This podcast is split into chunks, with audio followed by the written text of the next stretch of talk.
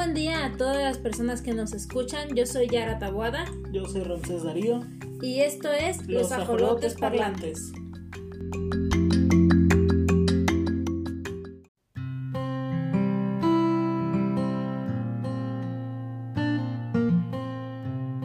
Muy buen día a todas las personas que nos escuchan. Hoy estaremos hablando y analizando sobre el poema Te espero de Mario Benedetti. Darío nos lo recitará.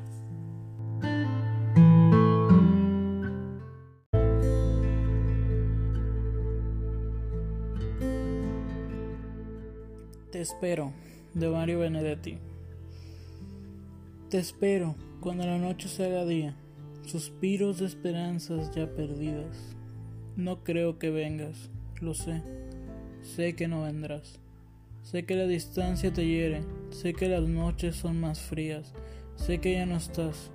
Creo saber todo de ti, sé que el día de pronto se te hace noche, sé que sueñas con mi amor, pero no lo dices. Sé que soy un idiota al esperarte, pues sé que no vendrás. Te espero cuando miremos al cielo de noche, tú allá, yo aquí, añorando aquellos días en los que un beso marcó la despedida quizás por el resto de nuestras vidas. Es triste hablar así. Cuando el día se me hace de noche y la luna oculta ese sol tan radiante, me siento solo, lo sé. Nunca supe de nada tanto en mi vida, solo sé que me encuentro muy solo y que no estoy allí.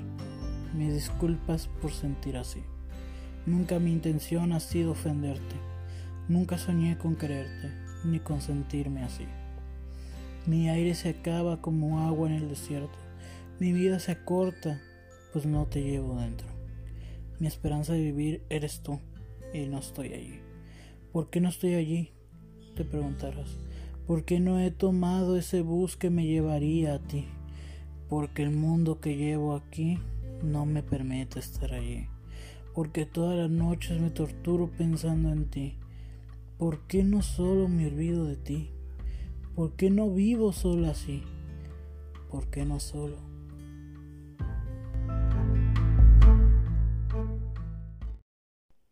Muchas gracias Darío por, por recitarnos este poema. ¿Tú, ¿Tú qué entiendes del poema? ¿Qué, ¿Qué entendiste? Yo entendí que el vato se siente solo. Yo entendí eso. Pero aparte entendí como que él está hablando de que está enamorado de una persona a la cual para él es imposible estar con ella.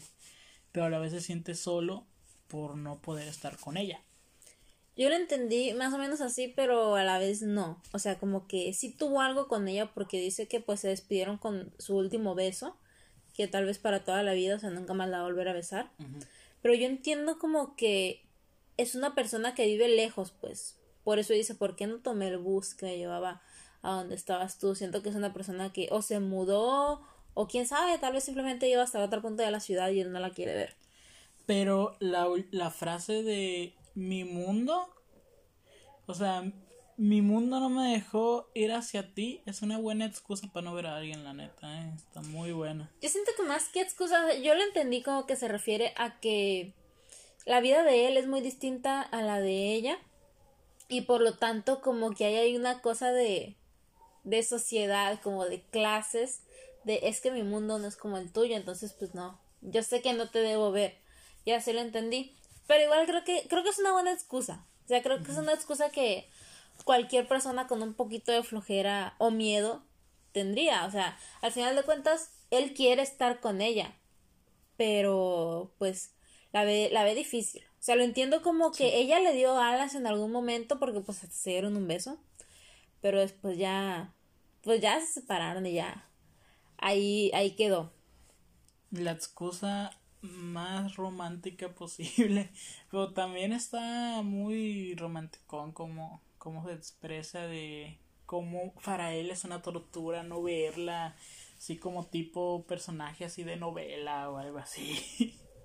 Sí, la verdad es que yo siento que cuando tú estás ilusionado con alguien, te pele o no, sobre todo cuando no te pela, es como un tipo de desamor distinto como cuando te rechazan, porque es un desamor de que tú sabes que no te va a pelar, pero no te ha dicho que no te va a pelar.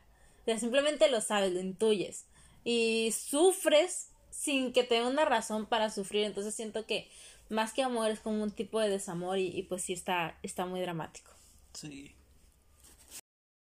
Bueno, Yara, ¿tú qué, qué harías en la situación del tipo este que no puede estar con su, con su amada? Pues mira, cualquier persona que no esté en la situación diría, no, pues yo lucharía por ella porque la amo, es el amor de mi vida.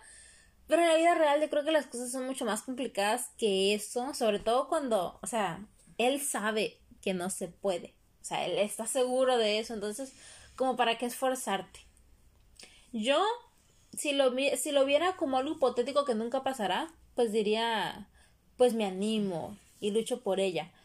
Pero realmente si estuviera en la situación de alguien que sabe que es imposible, yo creo que me quedaría igual que él, simplemente sufriendo en silencio, o no tan en silencio, simplemente como que sufriría hasta que me cansara de sufrir. Pero ya. Eh, sería muy, pues, sería muy o sea, le dedicas algo súper romántico, pero no intentas pelear por ella. Entonces, ¿dónde queda lo romántico? es que lo romántico es lo que sientes, no lo que haces. Es romántico, o sea, está, tú estás viviendo tu romance a solas. O sea, no estás siendo romántico con ella porque. O sea, imagínate que. que sí, me animo. No sé, me le declaro o lucho por su amor. Pero me dice que no. Entonces todo eso bonito que yo siento, de repente se va a acabar. Y yo siento que es algo que, por lo menos a mí sí me ha pasado, que me enamoro y digo, es que si me rechaza esto bonito que estoy sintiendo ya no lo voy a sentir. Entonces yo creo que tal vez eso también es una opción como que no te animas, pero sigues ilusionado y es como que tú mismo te engañas de que de que en algún momento ese amor va a culminar en un matrimonio, pero no no es así. O bueno, ¿tú quieres en su caso? En su caso, pues yo intentaría eh, pues no sé, estar con ella. O sea, si es el amor de mi vida, la persona que he estado esperando por toda mi vida, intentaría estar con ella lo, lo más posible. O sea, se me hace que sería...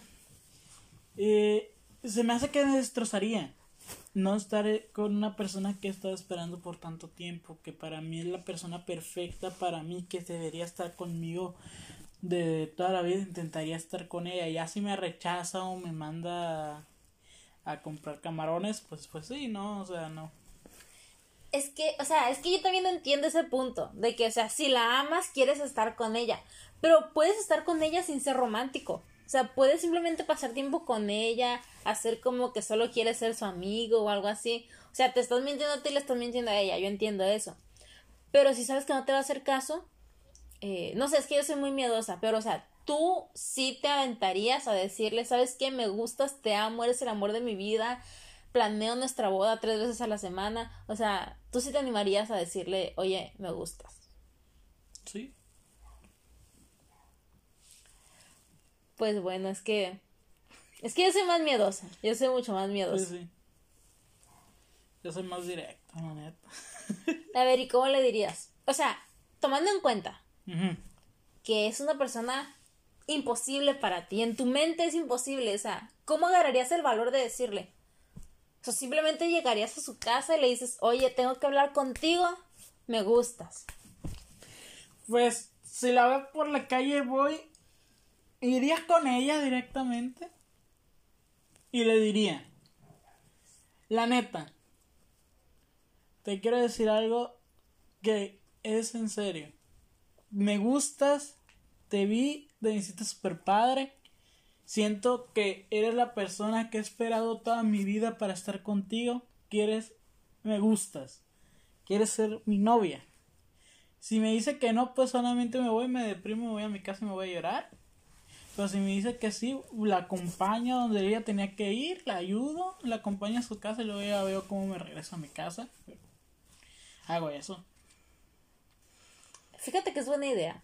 Siempre la comunicación es buena idea. Y sabes que la próxima vez que me enamore voy a tomar tu consejo. Voy a ir así directo, derecha a la flecha.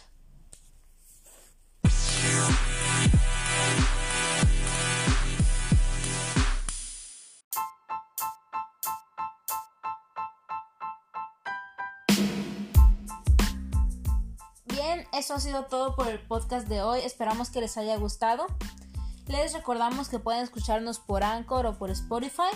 También eh, les comentamos que ya tenemos página de Facebook llamada Los Ajolotes Parlantes y nos pueden seguir en nuestro Instagram es arroba ajolotes-parlantes. Muchas gracias y nos escuchamos el próximo jueves.